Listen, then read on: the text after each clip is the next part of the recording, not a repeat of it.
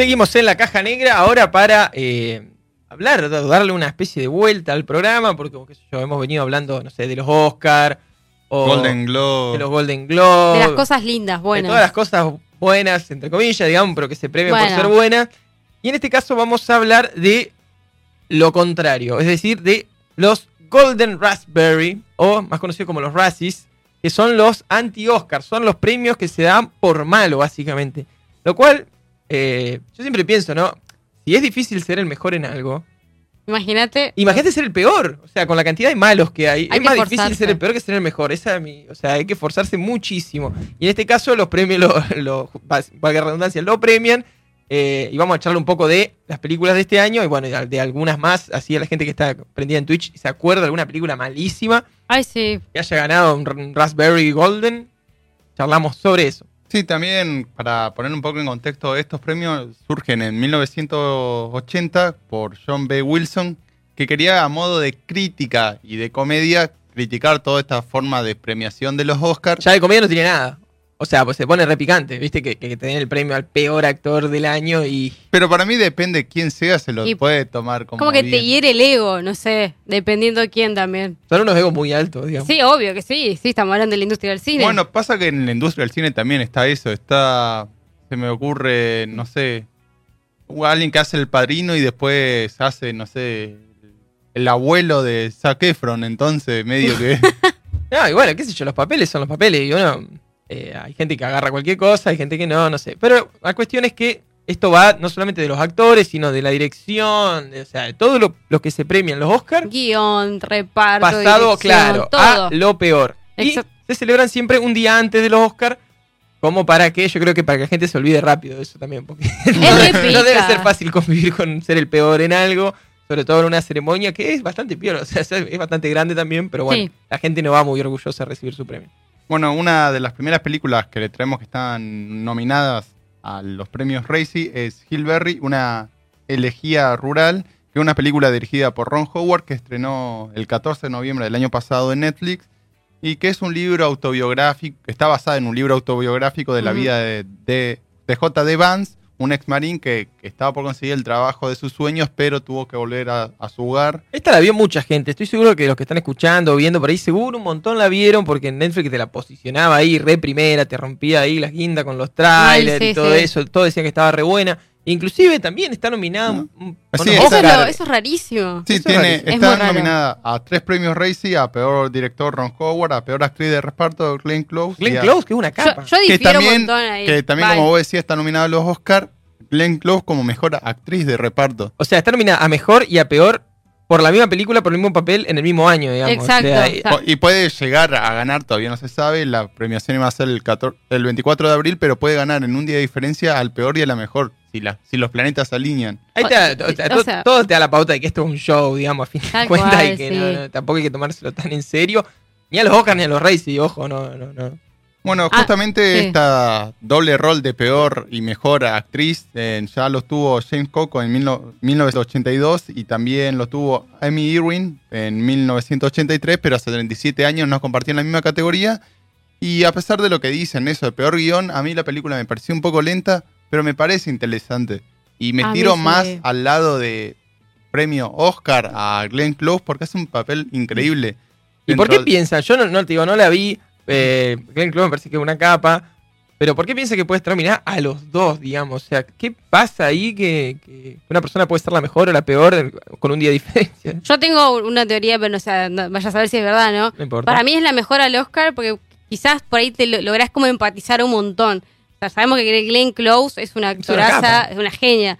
Pero por ahí se me hace a mí que a, a peor actriz por sobreactuar quizás algunas escenas, digamos. O por el sobre maquillaje o por el sobre, no sé. Sí, sí, la, actuación es todo, digamos. Si el personaje Claro. que te dan es malísimo, si bueno, ni hablar cuestiones de vestuario, maquillaje, también hace que sea, o sea, sos mal vos, digamos, tu papel es feo por cuestiones que por ahí no. Claro. Pero en cuestiones de maquillaje también al, al final de la película te pasan videos caseros de las personas reales y es muy, muy parecida a cómo la luquearon a Para mí es un Close. 10.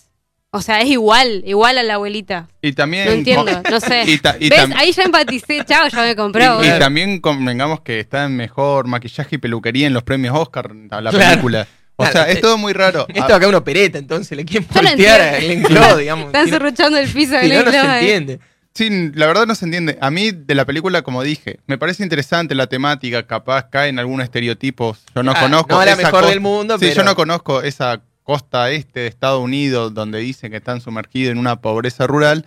Pero el papel de Glenn Close fue el que más me gustó y él, lo que destaco de la película. También está Amy Adams, otra actriz de primera, que hace un papel, eso sí, ya es un sobreactuado, es una madre con problemas con las drogas y, y siempre está como sobreactuando. Pero Glenn Close aparece en muy pocas ocasiones, por eso también está en reparto, pero muy bien el papel. Bueno, la verdad que no, no, no sabríamos, no sabemos qué decir con esta, digamos, si estamos de acuerdo o no, pero lo que sí voy a decir es que estoy muy de acuerdo con las nominaciones, la, un millón y medio de nominaciones que Todos tiene estamos de acuerdo. la película nueva del Doctor Dolittle, ¿se acuerdan del Doctor Dolittle? Con Eh, Eddie Murphy. Con Eddie Murphy, que hablaba de los animales. ¿Esa te gustó? La de Eddie eran Murphy. buenas películas, yo era chico, eran de comedia pura, era Sí. Eddie Murphy hablando con un loro, digamos, entonces era, era divertida. Ahora, la abertura del Doctor Dolittle, o sea, la nueva, la, La del do- 2020. la del 2020, Ujú. Es malísima, es malísima y tiene un, un cast bastante copado, digamos, no solamente con Robert Downey Jr. haciendo de, de- del doctor, digamos, sino que está Antonio Banderas, Michael Sheen, eh, John Cena haciendo voces, Tom Holland, Rami Malek, o sea que no es una película hecha con dos mangos, pero es sorprendentemente mala, digamos, y por eso le ganó eh, la- las nominaciones a, para que acá lo tengo, son varias, peor película, peor director, peor actor, eh, Robert Downey, ¿no?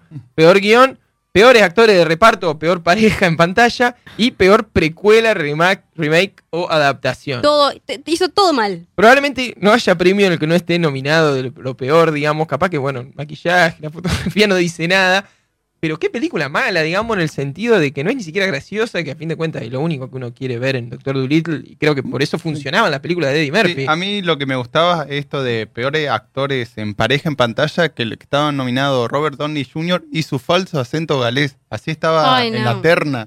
O sea, Sí. imagínate los mal que habrá actuado. Eso habla tampoco que los premios son muy. co- O sea, no soy muy. Sí. eh, o sea, se buscan cualquier cosa para pegarle, digamos. Eh, pero la verdad es que es una película aburrida y que pasan un montón de cosas porque pasan, digamos. O sea, como que el Tiene guion está.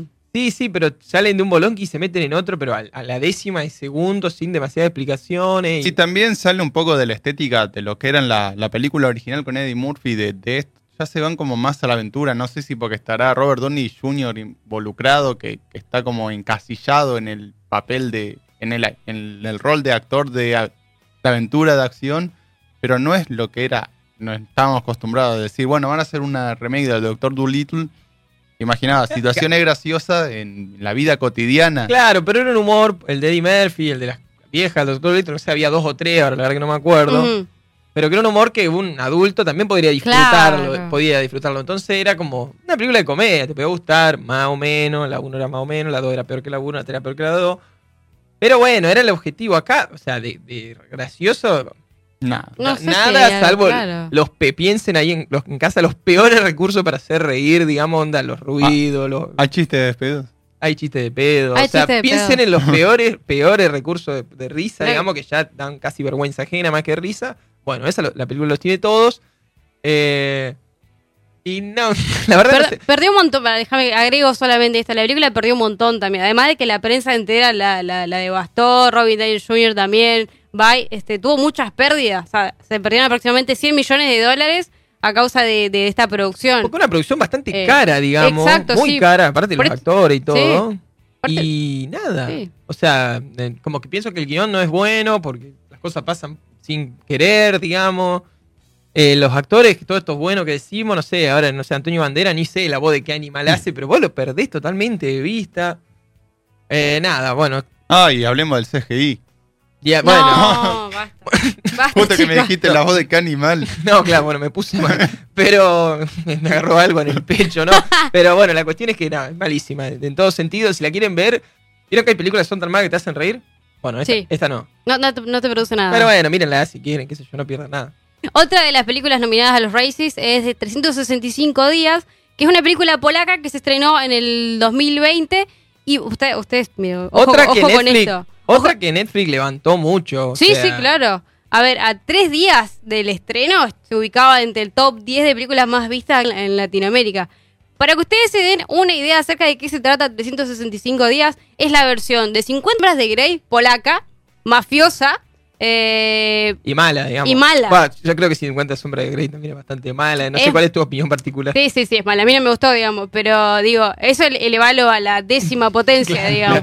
Un nuevo nivel de malo, digamos. Claro, bueno, es, básicamente esto va- narra la historia de, de Máximo, que es una especie de empresario mafioso que justo pierde al padre, justo la ve a la chica y se acuerda de la chica y prometió que le iba a encontrar hasta que la encuentra, la secuestra y le dice que tenía 365 días para enamorarse de él. El síndrome Pum. de Estocolmo.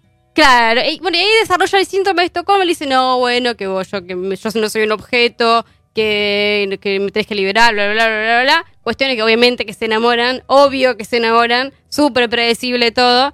Y desarrolla esto que dice Estela Araña, que es el síndrome de Estocolmo. Esta Que- también tiene muchas nominaciones. No- pensé que no iba a superar a Sherlock, pero creo que lo iguala. Sí, peor película, Sherlock, peor el director. Doctor Dolittle, para mí el mío. por Es lo mismo. Peor película, peor director, peor actriz, peor guion, peor precuela, remake, secuela, todo. Todo, todo. Además de que es una película súper estereotipada, lejos de, de- de querer derrumbar con los estándares de belleza, de, de cómo, es de, de cómo se ve la mujer, del chabón que es el que, el que la, el- la domina, todo. Todo. Todo mal, digamos. Eso, eso. Es una hora y, y son sí, casi dos horitas de ellos dos este, encontrándose, peleándose, teniendo relaciones en todos lados, digamos, Sí, porque es yo- esa la yo vi película. el- al- a nuestro compañero Jorge, te lo resumo así nomás, el resumen de 365 días y decía, están en un barco tres personas. Los dos protagonistas van teniendo relaciones por cada parte del barco y lo van corriendo al pobre vago que quedó afuera, va corriéndolo de habitación en habitación, de parte del barco en parte del barco, pero es así, una toma de arriba, todo el barco. Otra serie que te decía que Netflix posicionó muy bien, sobre todo te hacía verla sí o sí, y nada, bueno, yo no- tampoco la vi, digamos. Creo que con, con Dolittle me alcanzó, pero eh, son ma- malísimas, digamos, y que agarran mucha fama por esto.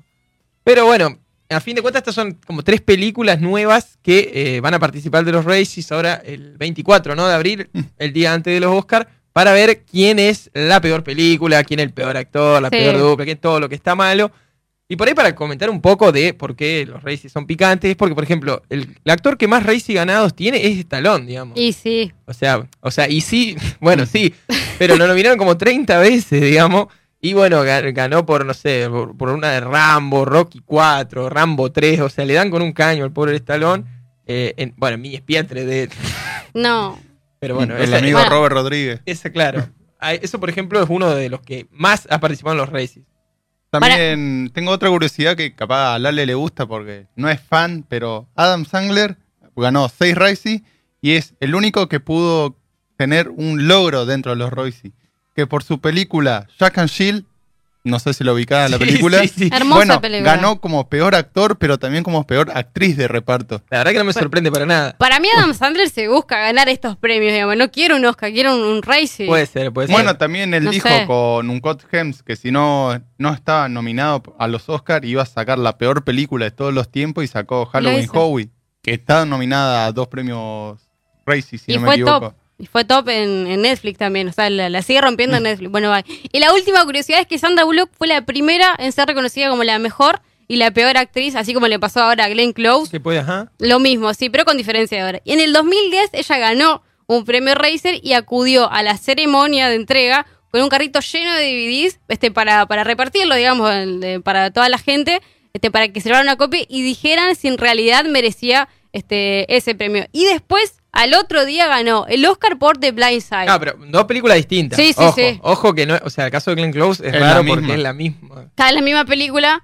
este, nominada por el mejor y peor de Glenn Close y Sandra Bullock por, otra- por dos películas distintas, digamos. Pero bueno, la cuestión es que esto va a pasar el 24 de abril. Se- Va a estar lindo. Va a estar lindo, se van a elegir lo peor de todo y van a hacer un montón de memes al respecto, seguro. Me Y encanta. mucha gente va a ver las películas para reírse de lo malas que son y qué sé yo. Así que bueno, contarle un poco de eso, de qué se trata y seguro cuando pase podríamos retomar un poco a ver qué es lo ¿Cuál que... ¿Cuál fue la peor de la peor? ¿Qué fue lo peor de lo peor? Yo no voy a ver todo igual, me hace mal. Mirá si Glenn Close gana como la mejor, mejor actriz, mejor ahí. No sé, sería bueno, Se va a poner picante. Así que bueno, esto va a ser un poco lo que van a hacer eh, los premios Racy el 24 de abril. La Caja Negra, un programa libre de spoilers. Kowalski, tenemos que ganarnos a los nativos.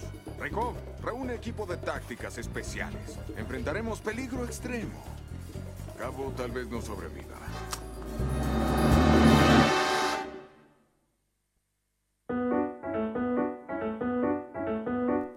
Nosotros nos vamos a un pequeño corte musical escuchando The Cinerman, canción que aparece en Lovecraft Country.